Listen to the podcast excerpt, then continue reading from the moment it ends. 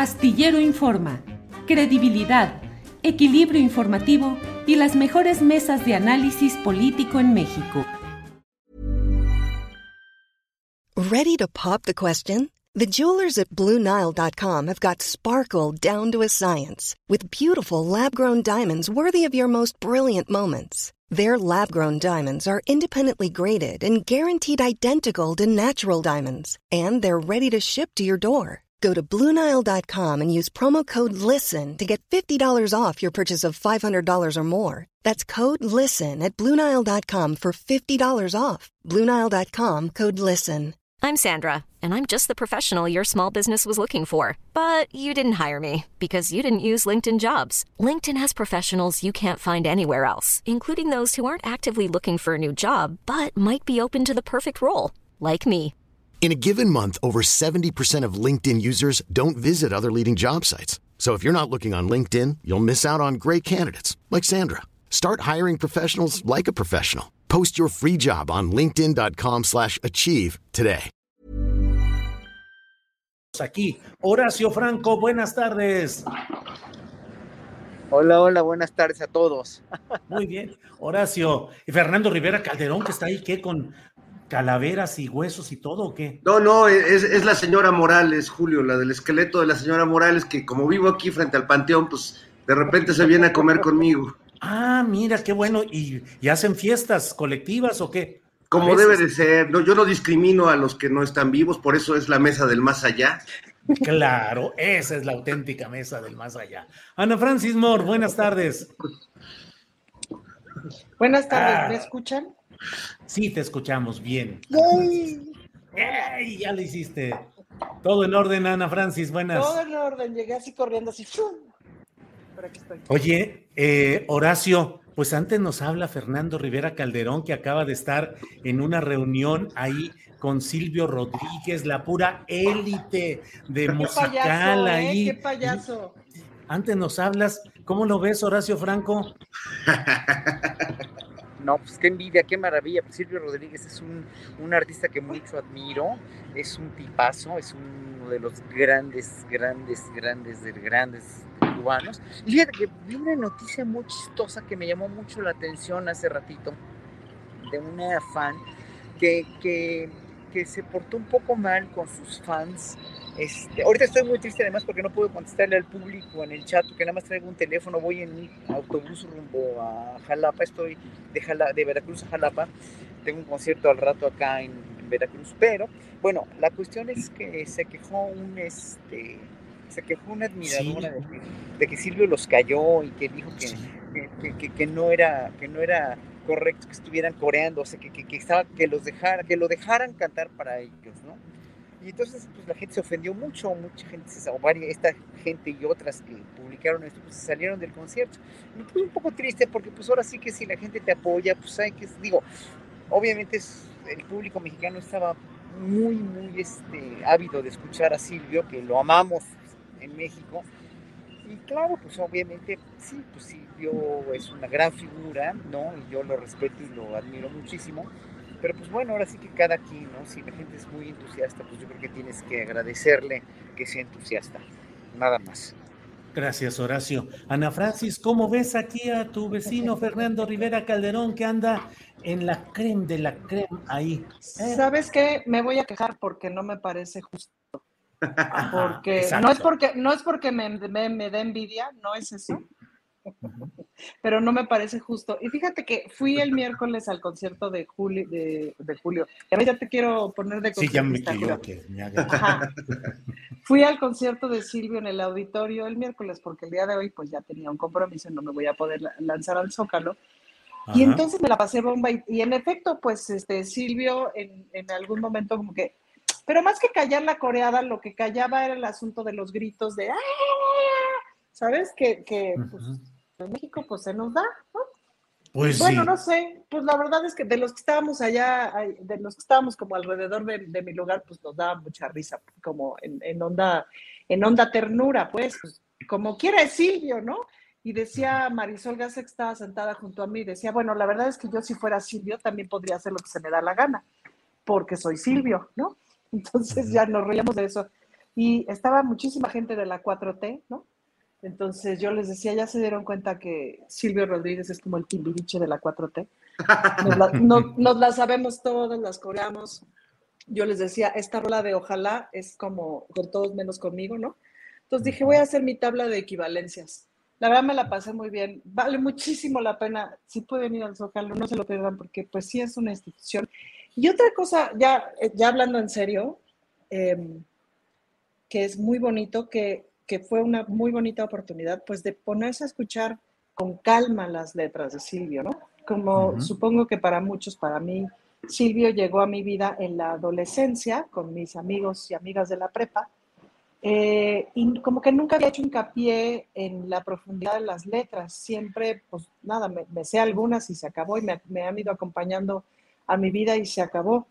Pero no había hecho hincapié en la profundidad de las letras. Y el otro día, en una reunión con unos otros amigos, también como del mundo de la izquierda, se sacaron la guitarra, se arrancaron con la masa y a la hora que escuché la letra de la masa y a la hora que escuché este, letras de otras rolas de Silvio, dije, no manches, qué cosa de profundidad.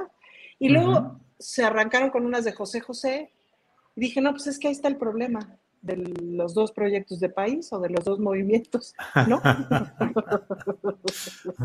Todo bien, también canto las de José José, ni se crean que no, pero la profundidad de las letras es muy impresionante, ¿no? Volverlas a escuchar ahora a esta edad con esa atención lo disfruté mucho. Gracias, Ana Francis. Y ahora sí. Y por eso considero, ya que reflexiono tan bonito, que Fernando no debió haber ido solo, nos debió haber invitado, Julio. Claro, claro, claro, pero se fue solito. Pero dejémoslo a que se defienda. Horacio, ¿qué dices? Fernando Rivera, eh, por favor, al banquillo de los musicalmente acusados. No, bueno, este, no, no tengo nada que decir en mi defensa. Fui invitado por una querida amiga a una, una reunión donde tuvimos la fortuna de que, de que Silvio llegara. No, no quisiera dar demasiados datos por respeto, eh, pues a, a, una reunión pues casera, no fue un evento público, pero bueno, mi querida amiga Regina Orozco ya se encargó de, poner videos y toda la cosa. Y la verdad es que fue eh, un encuentro muy hermoso. Para mí es un, privilegio. Yo no, eh, pues nunca esperaba en la vida conocer a alguien tan importante para mí como Silvio. Yo pensaba ir hoy al Zócalo, que es lo que voy a hacer. Como fui hace 30 años más o menos a la explanada de la delegación Venustiano Carranza, donde ya desde entonces cantábamos todos a gritos sus canciones y Silvio nos, nos decía que le bajáramos la voz. Muchos lo toman a mal, pero creo que es algo que ha hecho toda la vida y creo que tiene que ver también que su música pues no es no es rock, no es estridente, no, no hay baterías ni gritos, y pues sí requiere pues una especie de estado eh, anímico, menos, no, estamos viendo a Maná o al grupo firme, ¿no? Eh, fue una gran experiencia, más allá de haber compartido este canapé con la crema y nata, como dices, mi querido Julio. Eh, la verdad es que para mí Silvio es, un referente, es un faro y es un tipo que además más allá de toda esta fama y esta leyenda que lo precede, no ha perdido la sencillez, la capacidad de conversar. Tuve, tuve pues, la oportunidad maravillosa y se los comparto de platicar con él un buen rato. Eh, platicamos pues sobre cantantes, eh, compositores cubanos como eh, El Ciego Maravilloso, Arsenio Rodríguez, que compuso esa hermosa canción La vida es un sueño tan, tan versionada hasta por Benny Moré, pero también hablamos de Álvaro Carrillo y le conté una historia que él no sabía, que es cuando Álvaro Carrillo fue secuestrado por Lucio Cabañas, su ex amigo de la, de, la normal, si no me equivoco, de, Ayotzinapa, eh, que, fueron a, lo, lo, secuestró Lucio para que fuera a echarse unas rolas al campamento donde Lucio estaba. Entonces fue una plática muy bonita que comenzó además con un saludo, yo muy emocionado, que le dije, maestro, me da mucho gusto conocerlo, y Silvio, con un gran sentido del humor, me dijo, maestro, tú lo serás. Y bueno, pues con eso me quedo, acepto todos los cargos, señor juez, y bueno, pues este, a pesar de eso, eh, me voy feliz a la condena que, que se me asigne en este tribunal. Pues la única condena sería decirte que no nos hagas recurrir a Regina Orozco para que nos dé los detalles y que nos digas si cantaron alguna canción ya entonados en esa reunión. Cantamos hasta que se fue Silvio, porque, bueno, sí debo decir que sí cantamos una canción, porque eh, ese día, antier, Silvio Rodríguez estaba cumpliendo 26 años eh, de su relación con su pareja, con Niurka, su, compañera de vida, y sí, se le cantaron las mañanitas con un coro este, de ángeles, porque estaba la querida Eugenia León, la querida Regina Orozco, Orozco y acá tu charro negro, que no canta mal las rancheras. Qué payaso, Fernando, ya cantando ahí con Regina y con Eugenia, cantando en las mañanitas al esposa del señor. No, ya. ¿Qué parece? Ya, muy, muy, muy payaso, ¿verdad? Ya me voy a Latinos, mucho. amigos. bueno. Sí, lárgate, lárgate a Latinos. No. Horacio, ya, por favor, vamos metiendo orden en esta transmisión, por favor, en este programa, y dinos cómo te ha ido, ya no con los cantos y con todo este asunto eh, maravilloso de Silvio Rodríguez, sino en la aritmética electoral. ¿Cómo viste la reacción de los grupos políticos ante la aritmética del pasado domingo, que querían decir que dos es mayor que cuatro? ¿Cómo te fue con esa aritmética, Horacio? No, pues mira, aquí la, la cosa es que es que ya no saben ni cómo sacar la casta, pues, ¿no? Porque ya no tienen casta, están descastados desgastados, descastados y desquiciados. Ya no saben cómo resarcir, ya no, ya ni recurriendo a Fidel Velázquez, ni recurriendo de veras a, bueno, ninguno, ni a Gutiérrez Barrios podrán rescatar al PRI, podrán rescatar a la oposición, sobre todo el PRI, que, bueno, ahorita sí está dando sus más grandes patadas de ahogado con todo esto que les sacó mexicanos contra la corrupción y la impunidad. Bueno, obviamente el aritmética pues es total y absolutamente un debraye enfermizo, totalmente disfuncional. Ya nadie les cree, ¿no? O sea, ya lo que quieren es a lo más urgente sacar un candidato para este para el 2024 sin dar pico en bola, pues, ¿no? O sea, ya, ya, eh, bueno, ya Murat, ya, bueno, ¿quién más? Este, eh, de la Madrid, ¿no? Eh, Enrique de la Madrid, o sea, cualquier número de gente, cualquier número de funcionarios que sean un poco más próvidos y sólidos, ¿no? Que, que pero, que no, o sea, si, si, si Murat se va con ellos, si la Madrid se va con ellos, es que son los partidos que más daño le han hecho a México históricamente, entonces no va a poder ser, o sea, no, va a poder, no van a poder ganar porque ya no tienen las bases precisamente electorales que tuvieron. Se demostró en la elección del domingo, pero se, se, está demostrando cada vez más en la popularidad del presidente, que bueno, también ese es otro gran peligro, y no digo que no, o sea, cuatro, o sea, 20, 22 estados gobernados por un mismo partido, estamos llegando a una hegemonía que puede llegar a ser enfermiza, pero por eso Morena se tiene que poner las pilas. ¿Por qué? Porque Morena no es perfecto, ¿no? Morena tiene un líder que la verdad ha forjado a este país a una mejor democracia, una más, más, a un sino que ya nos merecíamos, pero eso no es garantía, la garantía van a ser los siguientes gobiernos, los que entren ahora, los siguientes del Estado de México y de Coahuila, si es que gana Morena, pero sobre todo en el 2024, ya que Morena se fue como un partido de, de, veras, como, una, como un movimiento de regeneración como lo tiene que ser, y que todas esas decisiones y todas estas cuestiones, y también la, a veces la, la, cuestionabilidad de los candidatos o de cómo llegan o lo que sea, pues sea total y absolutamente de una pieza. Es lo que necesitamos, un partido de una pieza.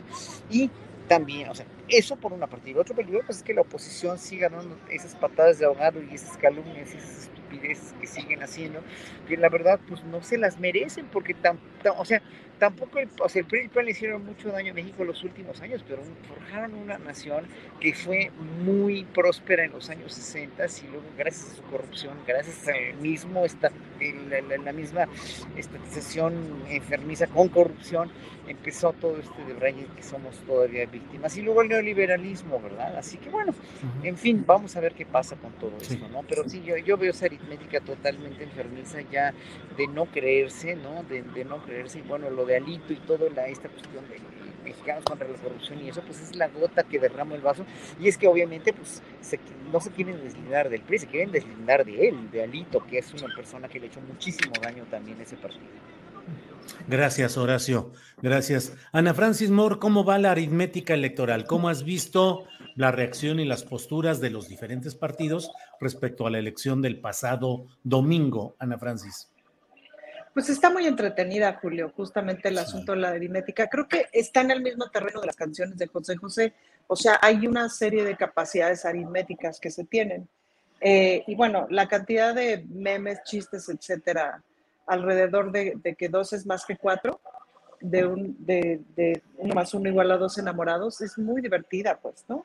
Es muy interesante como, como las patadas que se están dando al interior, es muy interesante que Claudio X González saque esta esta nota en, contra de Alito, etcétera.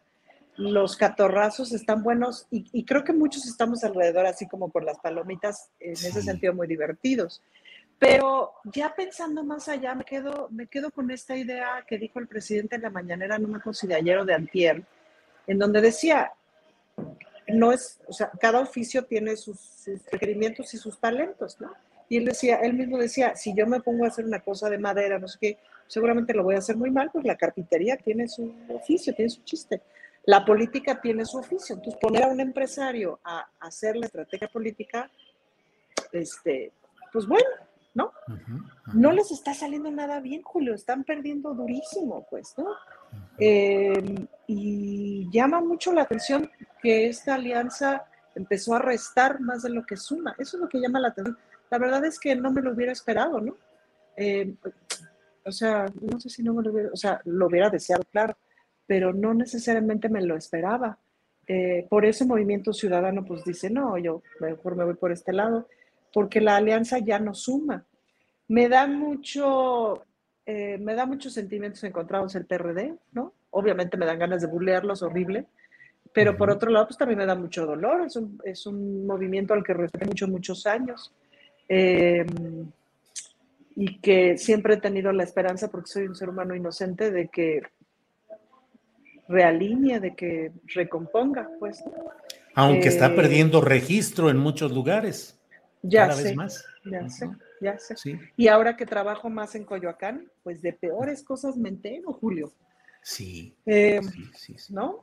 De peores cosas así de, de, veras. Eh, entonces, pues ojalá se desafanen de la mafia. O a lo mejor, o sea, me entristece pensar que ya solo queda mafia. Claro. Bien. Gracias, Ana Francis. Fernando Rivera, entonces, ¿qué habrá que poner como tema musical? ¿El padrino o qué? Ahorita en la política en la cual todo, todo solo queda mafia. Tu micrófono, tu micrófono, Fernando. Queda, queda mafia, pero también queda eh, una una sensación diferente, porque a, mí me gustaría retomar el tema de la aritmética, porque yo siempre fui malo para las matemáticas, pero me gustó ahora cómo Noroña explicó las cosas en el Congreso a la oposición. Y yo ahorita lo que hablaba Ana y Horacio fui a mi refri y encontré dos elementos que pueden ejemplificar muy bien lo que pasó en la nueva recomposición política del país, y es que finalmente eh, esto vendría siendo eh, la parte de Morena, la parte que ha ganado eh, este partido, que es una manzana muy, muy, este, pues se ve muy bien, me la regaló mi mamá, le mando saludos a mi mamá. Y esto vendría siendo eh, el combo de la oposición, que mm. es un limón, pero es un limón partido, como el de la canción, Julio. Si te fijas, la parte más podrida del limón es, eh, va por México, y aquí se ven las semillitas, se ve claramente a, Marquito, ah, a Zambrano. La Zambrano no, porque está muy grande esa semilla que apuntaste. ¿eh? No, esa es la chiquitita que está acá. Ah, es que casi no sé, es como un puntito negro ahí. Ah, ese sí, sí, sí. Y, alito, ¿no? Alito. Este es un limón que ya está bastante rancio, ya ni siquiera es agrio, es medio amargo. Y esta otra parte, que no es que no, que, o sea, yo ya no se lo echaría a mi michelada, pues si se fijan es un poco más grande. Es un poco más grande, es un limón partido. Esta es la oposición que nos viene a decir que hay tiro y que va a enfrentar a la gran manzana de Morena. Entonces, eh, bueno, pues básicamente va a ser como un Pac-Man, que no sé quién va a acabar correteando a quién. Y, bueno, pues ahí sí le pondría música más como de videojuego, este, mi querido Julio, porque creo que va a ser divertido ver eh, cómo, cómo este, este pequeño engendro abre, abre sus faucecitas y trata de devorar a la gran manzana de Morena. Bueno, pues esta sí. Ese limón, el limoncito ese medio, el charrito, está como, es como de esos que te, que te dan en los tacos y que lo encuentras en el refri una semana después, ¿no? Sí, Exacto. Bueno, mi, mi refri es un, yo, yo, estoy pensando donarle mi refri al Instituto Nacional de Antropología porque se encuentran piezas ahí este, ya muy, muy antiguas, Julio. No se las pues comerían ustedes. Esta ha sido la sección del profesor Fernando Rivera Calderón, que nos ha dado las clases sensacionales sobre manzana dulce y limón partido. Gracias, Fernando. el explicador de la política. El explicador, de la política, sí, con todo, ahí sí, con manzanitas. Horacio, eh, uno de los, eh, pues todo apunta a que en 2024 las cosas van caminando rumbo a una gran posibilidad de continuidad de Morena o de la llamada cuarta transformación. Todo puede cambiar en la política porque finalmente, pues las cosas son, a veces suceden muchos episodios eh, no considerados y que cambian las circunstancias esa mm, viabilidad de continuidad puede significar un triunfalismo de Morena que pueda llevarlo a cometer errores, Horacio? Ese es un gran peligro, obviamente, o sea, tú lo has dicho todo, o sea, el que se confía de veras pierde, su, pierde su turno y como se confió Morena en la Ciudad de México, que perdió la mitad de la Ciudad de México, que obviamente otros estados fueron ganadores, fue ganador en muchos otros estados, eso no preocupó, lo que preocupa mucho es que se les vaya a ir el avión por, por, por dormirse sus laureles. A nadie le conviene dormirse sus laureles nunca, ni a un profesionista exitoso, ni a una empresa, ni a un presidente, ni a un partido político, ni a nadie. ¿Por qué? Porque, porque camarón que se duerme se lo lleva la corriente. Y ese es el, el problema. O sea, si Morena tiene que capitalizar todo lo que tiene, todo el capital político lo tiene que, que, usar, pero también, o sea, con hechos y con, con, hechos, los hechos se demuestran todos los días. Entonces, yo creo que Morena tiene que ser congruente y como dije hace ratito, pues todas esas decisiones, todos estos pleitos internos, que ya haya un congreso, como lo, lo menciona Ackerman, ¿no? Como te lo dijo ayer Ackerman, o sea, todo lo que lo que, lo que, lo que Morena tiene que hacer para sentar las bases, hacer un partido unido, un partido congruente, un partido donde las bases de izquierda en realidad, no los entrometidos que, que, que se consiguieron para a la Polevsky, ¿no? Para, para, para resarcir o para hacer, tener deudas políticas. Esas son cosas que a mí, por ejemplo, también me siguen sin gustar, ¿no? De la política exterior, por ejemplo, ¿no? De que se nombran embajadores políticos cuando el presidente dijo que no se iban a nombrar embajadores políticos, ¿no? Desde el, en el principio de su sexenio. Sí, o sea, yo entiendo las deudas políticas, ¿eh? o sea, no, no, no las justifico, pero las puedo entender. Entiendo todo esto, pero en un momento dado ya no tenemos que ser un país rehén de la política. O sea, México tiene que dejar de ser un país rehén de, los movimientos de los políticos, porque entonces si Morena sigue así, o sea, si Morena puede, puede seguir haciendo eso, entonces va a convertirse en, no, no ahora, ¿eh? porque no lo es todavía, está demasiado reciente el triunfo de Morena, está demasiado efervescente, pero en unos años más se puede convertir en el mismo monolito inútil que fue que llegó a ser el PRI si no hace eso. O sea, la política se tiene que civilizar, ciudadanizar, sensibilizar y sobre todo hacer llegar al pueblo. Si no lo hace, cualquier partido político ya lo vimos con el PRI, ya lo vimos con el PRD, ya lo vimos con el PAN pues está, esté destinado a de veras a fracasar, ¿no? Y lo mismo con la oposición, todos los partidos políticos y todos los políticos. Despolitizar la política, diría yo. Gracias, Horacio. Ana Francis, ¿cómo va el corcholatómetro? Anda todo muy movido. Adán Augusto en Monterrey están poniendo eh, vehículos que llevan su nombre, donde está él abrazado y el presidente de la República levantándole la mano. Y el lema es Adán va. Eso ha sucedido en Monterrey, en mm, algunas, en el puerto de Veracruz, en Boca del Río y en alguna otra ciudad que ahorita se me escapa. Pero pues allí está. Luego se ve también a la propia Claudia Sheinbaum pues eh, muy activa, acaba de estar en un acto universitario donde corearon presidenta, presidenta, el presidente sigue destapando gente, ahora habló también de Tatiana Cloutier, en ocasión anterior habló de Rosa Isela Rodríguez, a quien se menciona más como aspirante a gobernar la Ciudad de México. ¿Cómo ves el corcholatómetro, Ana Francis? Pues está interesante, ¿no? Porque hay como muchas opciones. O sea, creo que una de las cosas que están interesantes es hacerlo a vistas, ¿no? Necesariamente lo, lo habíamos tenido tan a vistas. Ahora, lo que sí veo, y además es que sé, es que se están organizando grupos de apoyo por todos lados, pues, ¿no? Es un poco también la conversación de sobremesa, pues, ¿no? De a ti quién te gustaría, eh, y entonces, y se arma la conversación, no, a mí me gustaría tal persona por tales características, a mí me gustaría tal persona por tales características. Eh, y esa conversación pública me parece, me parece que está muy buena. Creo que el gran reto va a ser para el presidente, justamente el, eh, más que para el presidente, aunque también para el presidente, como para el sistema en su conjunto, el no ceder a la tentación del dedazo, pues, ¿no? Sino pues acudir a los mecanismos más democráticos, que en el caso específico de Morena, pues que estén los estatutos, hasta donde entiendo, porque ojo, no es mi especialidad, em, pues tiene que ver con la encuesta y etcétera, es decir, tiene que ser una elección del partido también basado en las posibilidades reales y la elección de la gente, pues, ¿no? Em, Morena es el partido, pero los movimientos son muchísimo más grandes que Morena, pues, El obradorismo es mucho más grande que Morena. Eh, lo que, y, un poco la consigna que han estado diciendo todo el mundo y que me parece muy bien de este lado es cerrar filas, pues, ¿no? Es salga quien salga de cerrar filas y la legítima competencia en ese sentido, la legítima, sí, la legítima promoción. Ahora, lo que va a estar padre, siento, es la promoción de las ideas, ¿no? De los proyectos de país. Justamente estaba yo viendo el video de la doctora Sheinbaum en, la UNAM.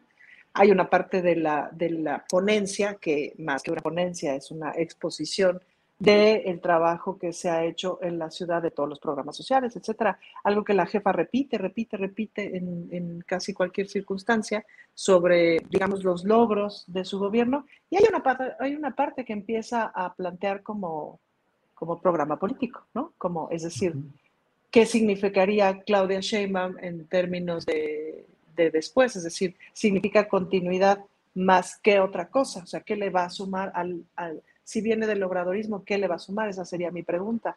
¿Qué significaría Marcelo Ebrard? ¿Hay continuidad al obradorismo o no hay continuidad?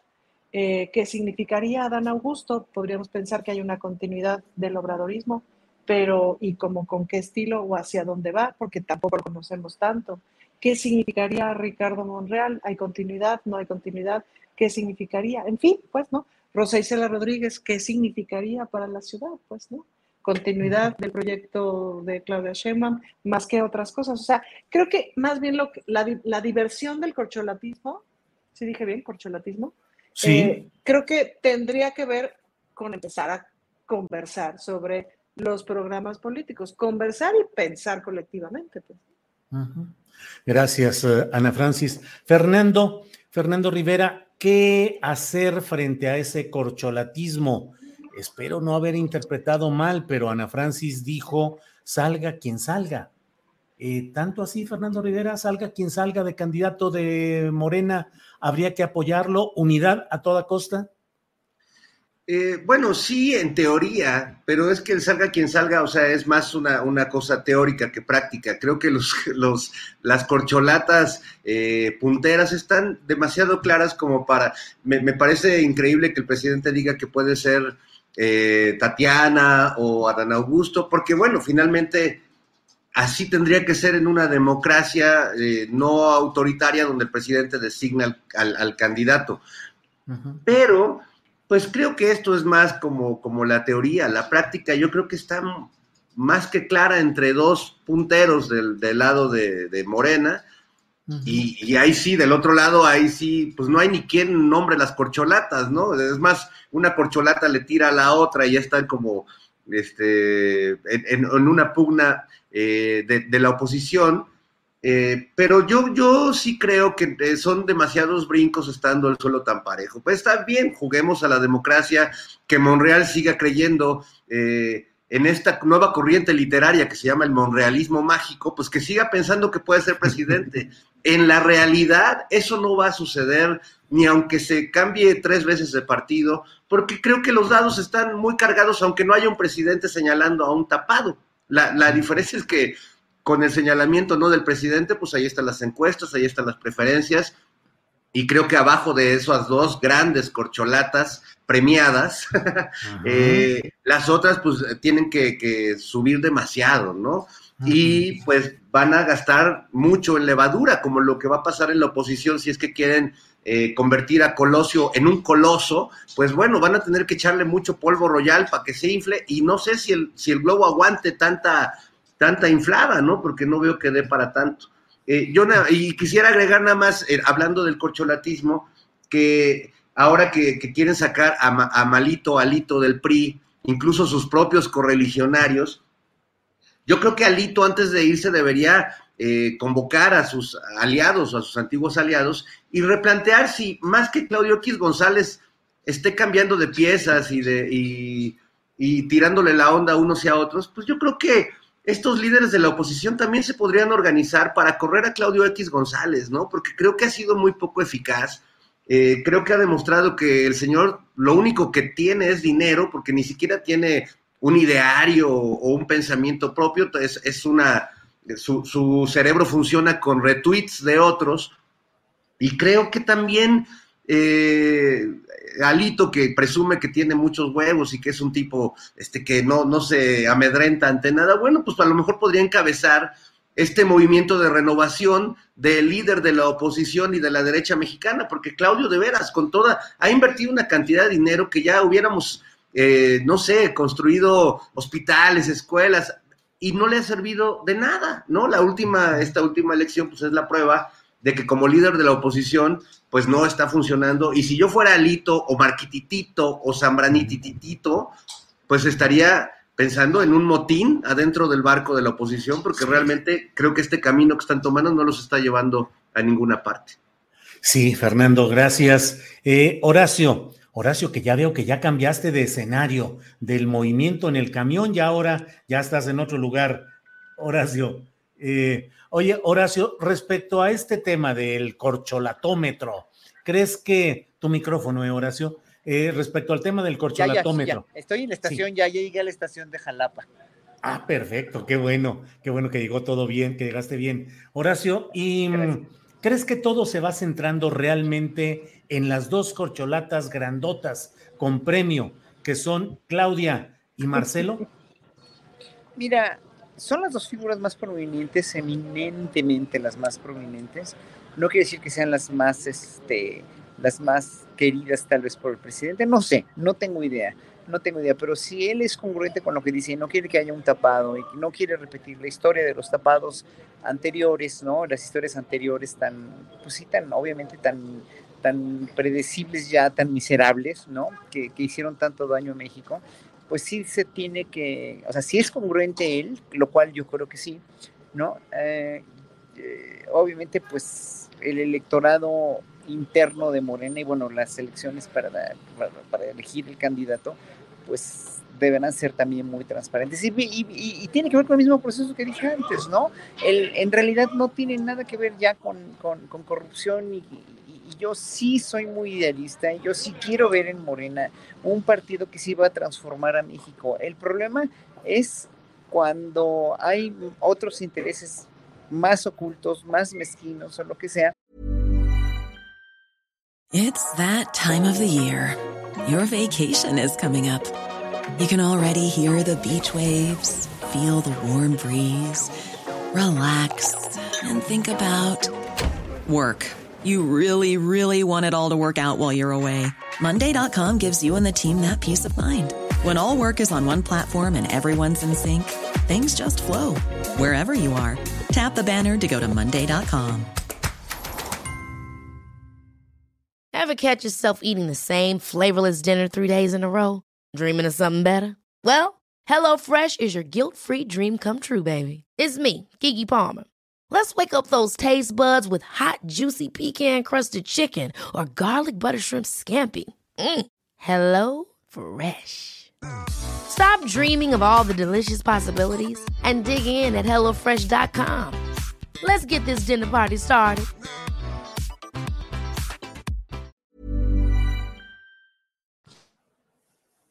Y, y, y, puede llegar un candidato que no sea el conveniente. Yo creo que cualquiera de, todos ellos, desde Adán Augusto, Claudia Sheinbaum, la misma Tatiana que hace rato te decía, ¿no? Eh, eh, que no se quería poner bien el saco ni nada, pues todos quieren ser presidentes en un momento dado, a todo mundo le gustaría, bueno, a ellos, ¿no? Ellos están capacitados, tendrían un proyecto de nación muy similar al que tiene Andrés Manuel López Obrador. El problema es que, ¿cómo se va a hacer eso?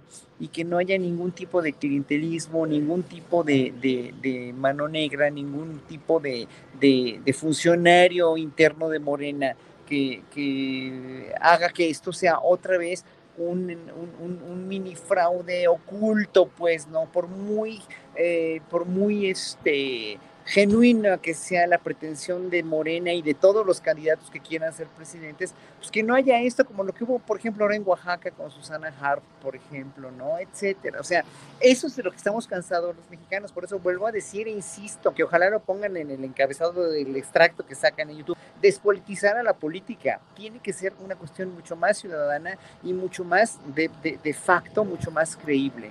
Eso es lo único que creo de todos los tapados. Gracias, Horacio Franco.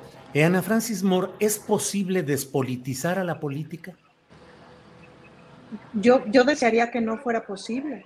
Eh, yo más bien desearía que fuera eh, limpiar la política. ¿Has visto cómo el presidente a cada rato habla del noble oficio de la política? Sí. Claro, pues tiene un problema de marketing la, la política, ¿no? Digamos, este, pues. Pero ¿Quién dice? Creo que es Dussel el que dice que la política es la arte de lo posible. Y es cierto, pues, ¿no? Es decir, ya a la hora del ejercicio de la, el ejercicio del ponerte de acuerdo, del ejercicio de la construcción. O sea, cuando yo entendí que tenía que respetar al resto de los legisladores y legisladoras del Congreso, aunque pensara que lo que dicen es una tarugada, porque lo que dicen representa a una serie de personas que votaron por, esa, por ese representante, y que en ese sentido tenía que acomodar mi pensamiento para conversar, ¿no? Dije, ah, pues a lo mejor de esto se trata de política.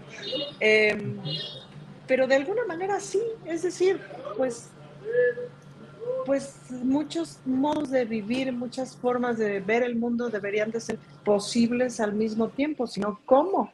De ahí comparto el, el miedo que me parece que decía Horacio de es decir, todo apunta a que, a que Morena va a seguir ganando espacios en gubernaturas etcétera.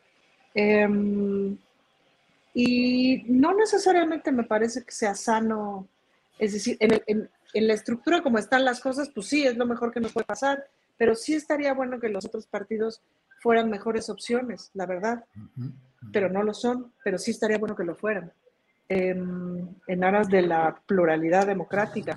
No, yo creo que más bien habría que limpiar, eh, usar bien la política y, la deberíamos de poder usar todo mundo y no debería de ser una herramienta solamente para hacer el mal, sino una herramienta de construcción colectiva, ¿no?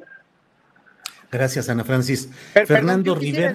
yo, yo decir algo rápido, rápido, rápido. Exactamente lo que dijo Ana Francis es lo que yo me refería. Despolitizar a la política quiere decir quitarle todas, todos estos estigmas que tiene, que se ha utilizado mal y que ha hecho que la política sea desconfiada y desconfiable para la mayoría de los ciudadanos. Ese es el problema. No el presidente, no, no el movimiento, sino es la política como, como materia principal, como sí, un noble oficio, pero muy, muy, pero muy echado a perder. Gracias, Horacio. Fernando Rivera, pues estamos en esta discusión de despolitizar la política en un momento en el cual ya no sé si Fernando Rivera, para que esa política suba de nivel, vamos a tener que hacer una peregrinación o ponernos de hinojos o hacer algún acto de contrición para pedir a la oposición que suba el nivel y que haya una adecuada, una propicia contienda política que nos permita pues avanzar a todos, pero casi que no sé, Fernando, vamos a acabar diciéndole, opositores, por favor, pónganse las pilas, eleven el nivel y pónganse al tiro. Bueno, el mismo presidente les da consejos, ¿no? Les, dice, oigan, pónganse vivos, este, las alianzas como que no les están funcionando, porque el, el, PRI al PRI y el, PAN al PAN, ¿no?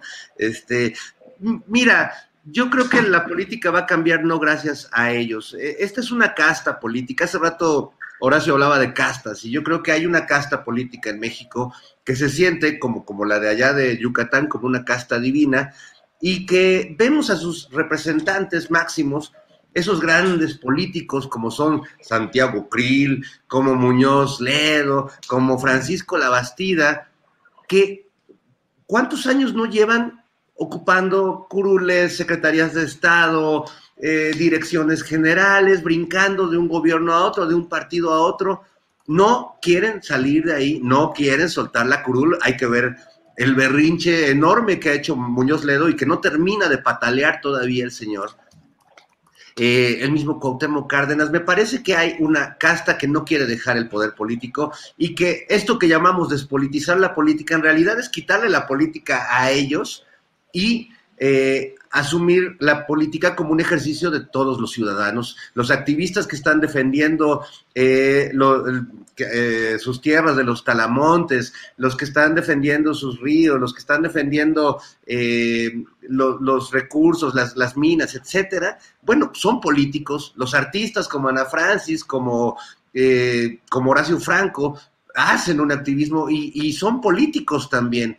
¿Por qué no hacemos política? Los mismos periodistas como tú, Julio, hacer periodismo es hacer política también de alguna manera. No hay, no hay un acto, lo dice, lo han dicho muchos, pero recuerdo este gran artista chino Ai Weiwei que dice, no hay un acto humano que no sea político. Pero bueno, si no somos conscientes de ello, pues es muy difícil. Y, y si no somos conscientes y además hay una casta arriba que nos dice, ey, ey, ey, ustedes no están preparados para esto, ¿no? Esa frase que hemos escuchado en México toda la vida y que se aplica desde a la mujer a que haya una mujer en la presidencia, a que un ciudadano común y corriente o un artista como Horacio, como yo, como Ana, que a cada rato nos dicen, tú dedícate a hacer canciones, dedícate a tocar la flauta, no te metas en la política. Bueno, pues para mí la única manera de salvar la política de este país es que personas como nosotros eh, entremos a la política como nosotros y como los otros, es decir, que la política se ciudadanice, que, que se haga desde donde tiene que ser, que es la, la sociedad,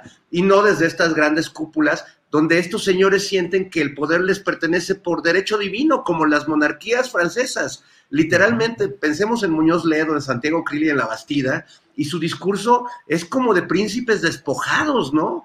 Y ninguno de ellos es el Dalai Lama ni le llega, o sea, la verdad es que son políticos en vías de extinción que podrían eh, estar más cerca de la señora Morales en términos políticos que de cualquiera que esté en esta mesa o escuchando esta mesa, porque la política la tenemos que hacer nosotros. Mientras sigamos pensando que la hacen aquellos, pues entonces no, no vamos a salir de esta terrible situación. Ahora, la peregrinación no está de más, Julio. Yo creo que hay que hacerla de todas formas.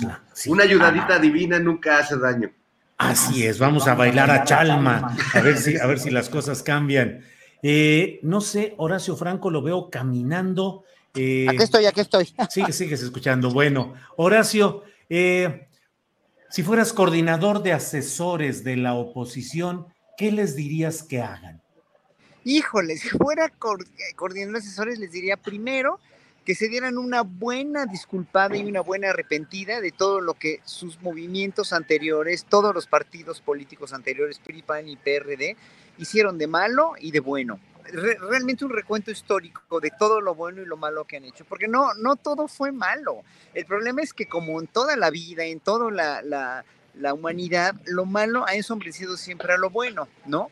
Entonces, yo les diría que fueran más historicistas, que fueran un poco más justos y correctos con ellos mismos y que vieran lo bueno que, hicieron, pero también lo malo y que pidan perdón. O sea, es que es, es de veras es mucho mejor pedir perdón a estas alturas y reconocer los errores a seguir insistiendo en que ganaron las elecciones por sus méritos y de que Cabeza de Vaca es un gobernador este, sin cola que le pisen o lo que sea, pues, ¿no? Y que los exenios de Fox y Calderón fueron exenios muy blancos y puros y limpios, etcétera, etcétera. ¿Tuvieron sus cosas buenas? Sí, hicieron obra pública, sí, pero también transaron mucho y se cobraron todo muy caro. O sea, no, o sea, todo lo que hicieron se lo cobraron demasiado caro. Entonces el problema, el, problema con esto es que no hay un equilibrio aquí, ni, ni, o sea, eh, los partidos no son todos malos y no son todos buenos. Nada más que tienen que haber una, una justificación ya muy congruente, histórica, que le haga al pueblo mexicano, si fuera yo el asesor de la oposición, decir, bueno, sí la cagamos, sí la regamos,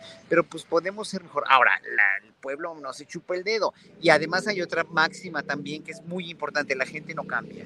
La gente no cambia a menos que de veras que ah, haya catástrofes tremendas. Y esto es, la, la, la oposición hoy por hoy no ha tenido no ha tenido nunca una catástrofe, más que esta, el, el, hecho de que Morena les haya ganado y López Obrador sea presidente, no ha tenido nada que le haga de veras recapacitar. ¿Por qué? Porque no ha tenido un expresidente en la cárcel, porque no ha tenido gobernadores, más que los gobernadores, que bueno, digo, ya era, era inminente que los metieran a la cárcel, pero pues mira, Duarte, el de aquí de Veracruz ya va a salir, ¿no? Pronto va a salir, porque pues, es un abogado y pues ahora sí que los delitos que se le imputan y también el otro Duarte, pues puede ser que también pronto salga libre o no, no le den una, este, no le den una, este, una sentencia como la merecería de cadena perpetua, por ejemplo, ¿no? Por todo lo que se robó y todo lo que hizo, pues bla, bla, bla, ¿no? Entonces, no, no tenemos confianza en que ellos vayan a cambiar, no tenemos confianza en que ellos vayan a cambiar. Entonces, yo creo que aquí la cuestión es que no, no, este,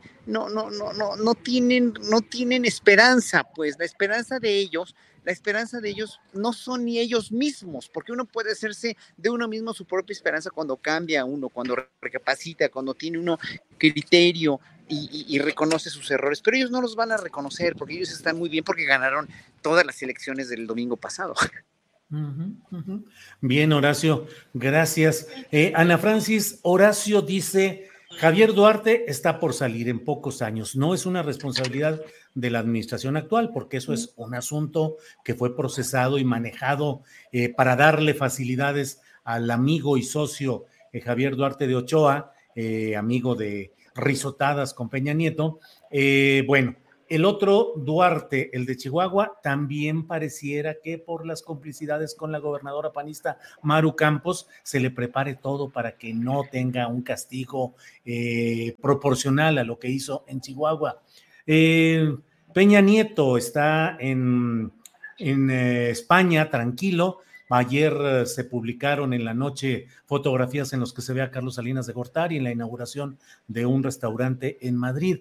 Finalmente, a pesar de todo y la lucha política y la discusión y la pasión política que pueda haber, la realidad es que no ha habido consecuencias fuertes en la lucha contra la corrupción. Ana Francis. Ay, pues no sabría yo decir si ha habido consecuencias fuertes o cuáles son las consecuencias fuertes que esperaríamos. Es decir, creo que ha habido un avance importante en detener muchas de las corrupciones. Ahora, en hacer que se devuelva el dinero, pues un cachito. El, instituto para devolverle al pueblo lo, o de lo perdido lo que aparezca, pues ha podido hacer un trabajo, uno, no necesariamente el deseado quizás, eh, y además, pues conforme se van destapando las cosas, te vas enterando de, híjole, de todo lo que había, ¿no? El informe, el informe que dieron de COFEPRIS, por ejemplo, en la mañana del otro día también así de, órale, el tamaño, las no sé si a ustedes les pasa y, se sorprenden todavía del tamaño de pronto de los robos y de las cosas. Es ahora, por ejemplo, que estaba yo, pues que me toca revisar justo los informes de, de, las alcaldías, de en qué se gasta el presupuesto, etcétera, etcétera pues es un montón de dinero, pues, ¿no? Se mueve una cantidad estúpida de dinero y por todos lados se puede fugar, por todos lados se puede robar. Eh, sí, hace falta muchísimo la cultura de la honestidad. Ahora, creo que ahí es donde hay como mayores avances en el, en el terreno como de ir colocando la honestidad como una buena idea, como una idea posible, más que como una idea, como una idea posible y lograble. me quedaría yo pensando, y el, el presidente lo dijo mucho y como que luego no necesariamente lo, lo, lo, lo, pescamos o lo vimos en su dimensión, que él no iba a perseguir expresidentes, que no iba necesariamente a perseguir, pues por la cantidad de tiempo que se pierde en eso, por la cantidad de, de, de, trabas, de trucos, etcétera, de los abogados y tal, la cantidad de energía, dinero y tiempo que se pierde en eso y que no necesariamente se gana. Y la claridad también de que todavía los tribunales, los jueces, etcétera, pues dejan mucho que desear. O, más bien en general dejan mucho que desear y empieza a haber como casos excepcionales en donde no hay impunidad, ¿no? Pero no es la regla, pues, ¿no? No es la regla, es decir, y así como no hay impunidad, así como hay impunidad para Peñamiento, pues hay impunidad para cualquier cantidad de delincuentes menores y mayores, pues, ¿no? la impunidad todavía es una regla. Me parece que, es decir, que es importante mirar que el proceso es bastante más lento en ese sentido de lo que pensábamos. Y creo que donde se ha, pues, donde ha sido un poco más rápido el proceso, eh, es justo como en frenar. Pero supongo que así como ha funcionado con la violencia, que la violencia era un tren bala que se, em, o sea, que los esfuerzos estuvieron encaminados a frenarla, frenarla, frenarla, y empieza a bajar, pues supongo que las mismas tendencias son en la corrupción, en la impunidad, etcétera, pues, ¿no? No sé, no sé cómo sea tu percepción, Julio, por ejemplo, con los, o sea, con el asunto de los asesinatos a periodistas, que no se han frenado, ¿no? Pero he visto en las declaraciones de las mañaneras que hay un montón de vinculados a proceso, pero la verdad es que no tengo la referencia con el antes, pues, ¿no? de, si había, había vinculado ese proceso o no, de si eso genera como, como, como una sensación de un poquito más de justicia o no. ¿Qué, eh, cómo, se siente, pues? ¿no? Sí, ha habido incluso una mayor eh, puntualidad en los procesos de cómo se han dado estos eh, asesinatos de periodistas en varias partes del país. De hecho, eh, ha habido mucho ruido cuando suceden, lo cual es correcto, hay que protestar y hay que señalarlo, y luego no ha habido tanta difusión de cuando ya están quedando esclarecidos que en, algunas, en algunos casos han sido por circunstancias no necesariamente relacionadas con el oficio periodístico. Pero se nos va el tiempo y quiero que Fernando Rivera Calderón nos dé, antes de que le digamos adiós a Canal 22, que nos dé algún tipo de admonición o de sermón para quienes nos escuchan acerca de lo que hay que hacer en estos tétricos, para algunos tétricos momentos políticos y para otros momentos jubilosos. ¿Qué habrá que hacer, Monseñor Rivera Calderón? Hijos míos, pues lo único que yo les puedo aconsejar en estos momentos de desazón y de congoja es que sigamos las enseñanzas de ese joven santo mexicano conocido como Samuel García y cuando vean los problemas llegar a ustedes y los reclamos de la vida, cuando llegue la casera a cobrarles la renta y en general, ustedes eh, dejen claro que no son responsables de lo que sucede, que somos animalillos del Señor que andamos por la vida y que uno, o sea, si, si, si no pagan la renta, bueno, pues este ese no es asunto mío, ¿no? Yo, yo, yo estaba aquí viviendo, si, este, si no hay agua en la casa, pues es, hay que reclamarle a la casera, entonces sí, aunque le va a reclamar a uno que no pagó la renta, pues no importa, porque en este deslinde de responsabilidades eterno que nos ha enseñado el, el, el eh, pues no, no sé si ya sea santo, pero sí podría ser un beato, beato Samuel García, este, pues es muy fácil la vida así, Julio. Imagínate, a ti te reclaman, oye, diste una nota mal. Ay, pues, pues vayan a las fuentes ustedes, ¿no? Vayan ustedes a reportear, háganlo ustedes, pues yo qué. Yo creo que con esa, con esas enseñanzas, Julio, este, hasta nos podemos ir todos hoy a ver a Silvio Rodríguez y disfrutar la vida y olvidarnos de, de todo esto que hemos hablado durante la última hora. Fíjate nada más, pues muy interesante porque con estas piadosas palabras, con esta intervención del presbítero Rivera Calderón, podemos decirles, podemos decirles... Eh, ¿Puedo decir que Fernando es presbítero y yo soy presbilesbiana? bueno, está bien, Horacio, eh, hija mía, bueno, pues con estas sabias palabras y con esta piadosa conducta de aquí de los beatos Fernando, Ana Francis y Horacio, es que podemos decirles a los escuchas en Canal 22 que pueden ir en paz este segmento ha terminado. Así es que gracias, Fernando Rivera, que tiene ahí eh, toda la eh, escenografía mortuoria, Ana Francis, Horacio, todos gracias a Canal 22, gracias, hasta luego.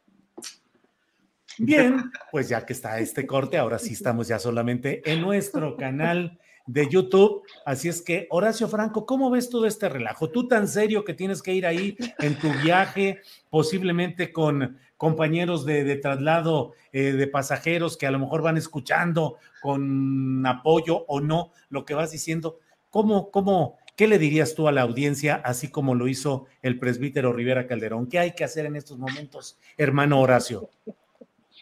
¿Qué hay que hacer en estos momentos? ¿Con la a la impunidad o con qué? Con, con todo. Pues es que, es que está tremendo porque es que curiosamente todos los vicios que, que, veníamos cargando de los sexenios anteriores se han ido, se han ido como cristalizando en este sexenio donde, donde el presidente tiene menos fuerza que ningún otro tuvo, porque antes el presidente era, él dictaba línea a la Suprema Corte, dictaba línea a los partidos en el poder, dictaba línea, eh, o sea, digo, se hizo el pacto por México con Enrique Peña Nieto, y, resulta que hoy por hoy, pues el presidente no tiene ninguna autoridad para decirle nada y no le quiere decir nada porque hay separación de poderes. Entonces, eso lo hace un presidente más débil, y con esto, yo creo que por ende, la cuestión, precisamente la cuestión de todos los estigmas, más bien no estigmas, todas las malas prácticas y todo el relajo que organizaron y que hicieron a partir de, de las supremas, de las eh, instancias judiciales, como la impunidad, como, como pues sí, obviamente toda la, la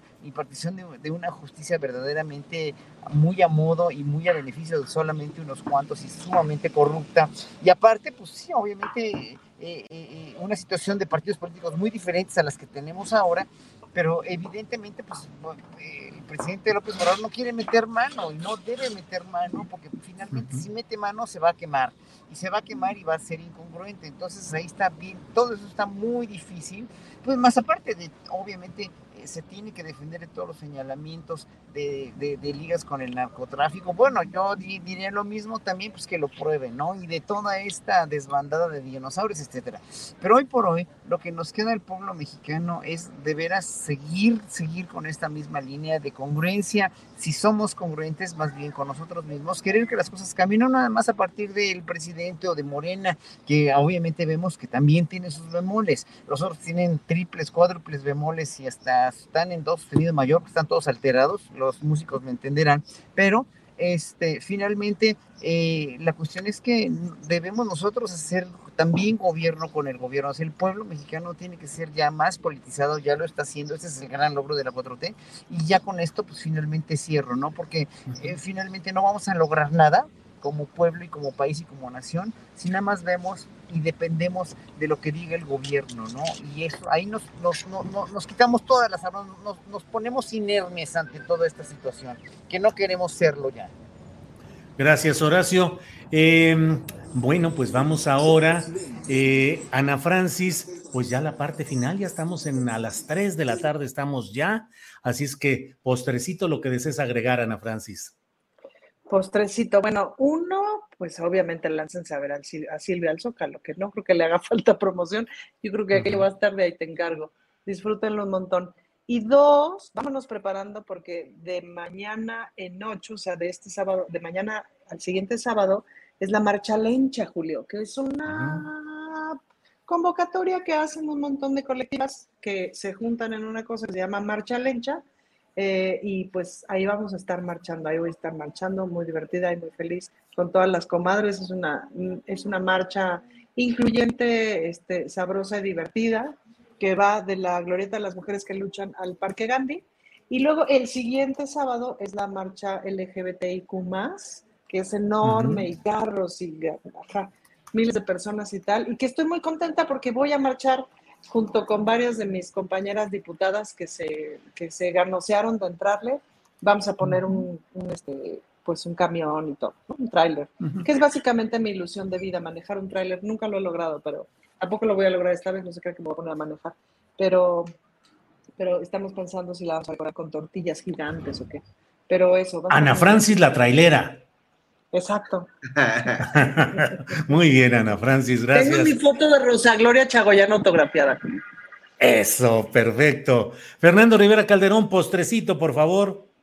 Pues bueno, tomando en cuenta que eh, muchos de, quienes están escuchando estamos aquí, nos vamos a lanzar en peregrinación a, la plancha del Zócalo a cantar con Silvio Rodríguez sus canciones, pues recordar el poder de la canción como arma política.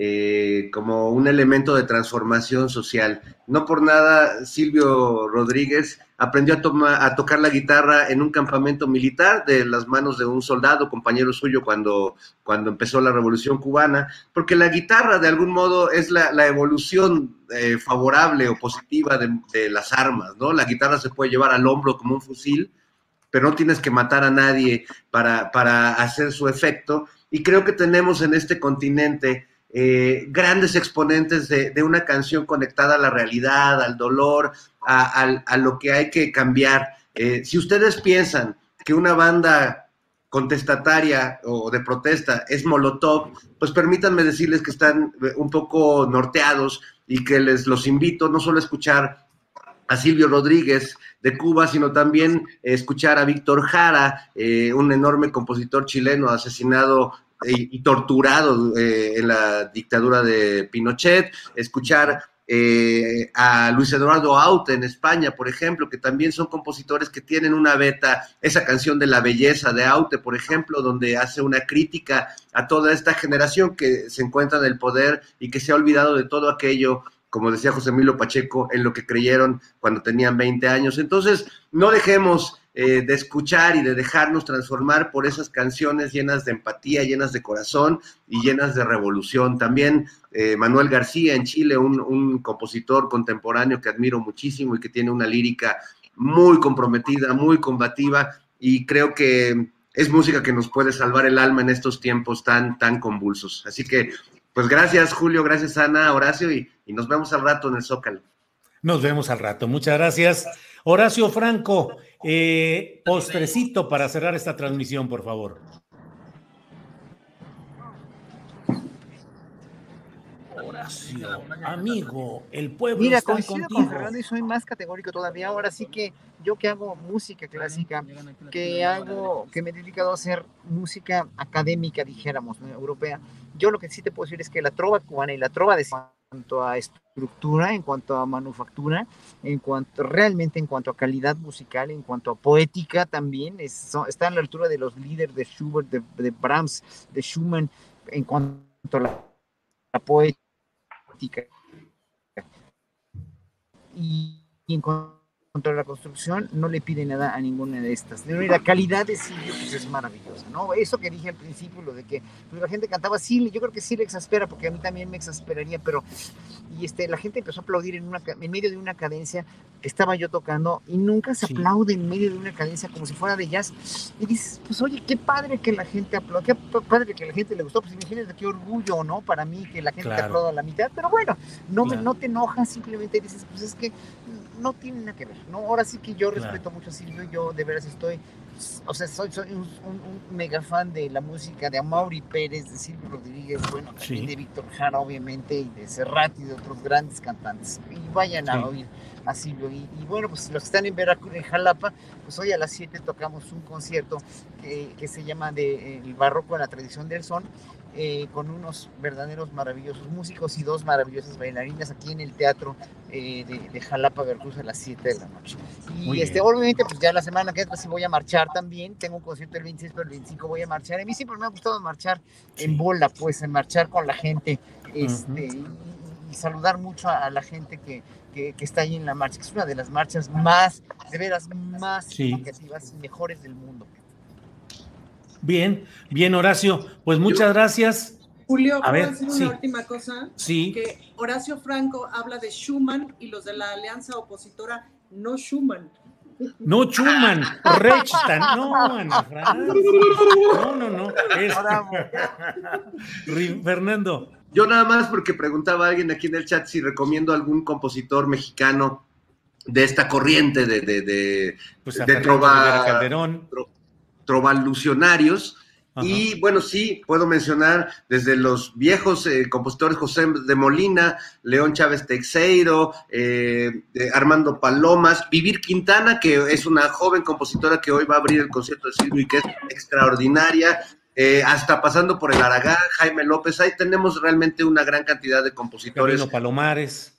El gran Gavino Palomares. Eh, Gavino, por supuesto. Con la, maldición de la Malinche, pues esas canciones que se han convertido en himnos populares, que nunca han salido en la radio, a quienes nunca entrevistó Raúl Velasco, pero canciones que como las de Silvio, hoy vamos a ver multitudes cantándolas a coro. Eso quiere decir que existe una cultura más allá de los que están arriba, de la cultura que te imponen, y eso es un triunfo. Hoy, hoy poder cantar con él es una victoria también de la cultura. Bueno, pues a cantar. Gracias por esta ocasión, Fernando, Ana Francis, Horacio. Pronto nos veremos. Gracias, que les vaya muy bien hoy. Hasta luego.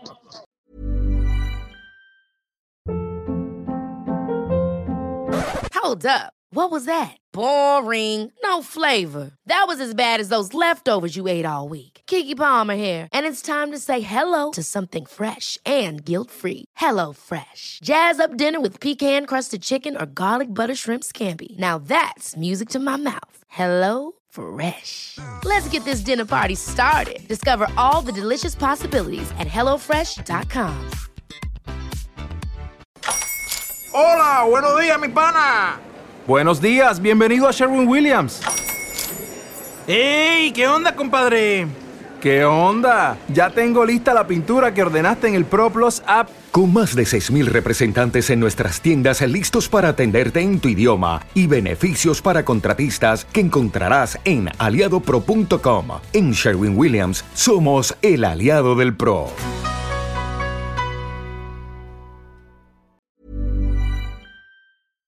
Para que te enteres del próximo noticiero, suscríbete y dale follow en Apple, Spotify, Amazon Music, Google o donde sea que escuches podcast. Te invitamos a visitar nuestra página julioastillero.com.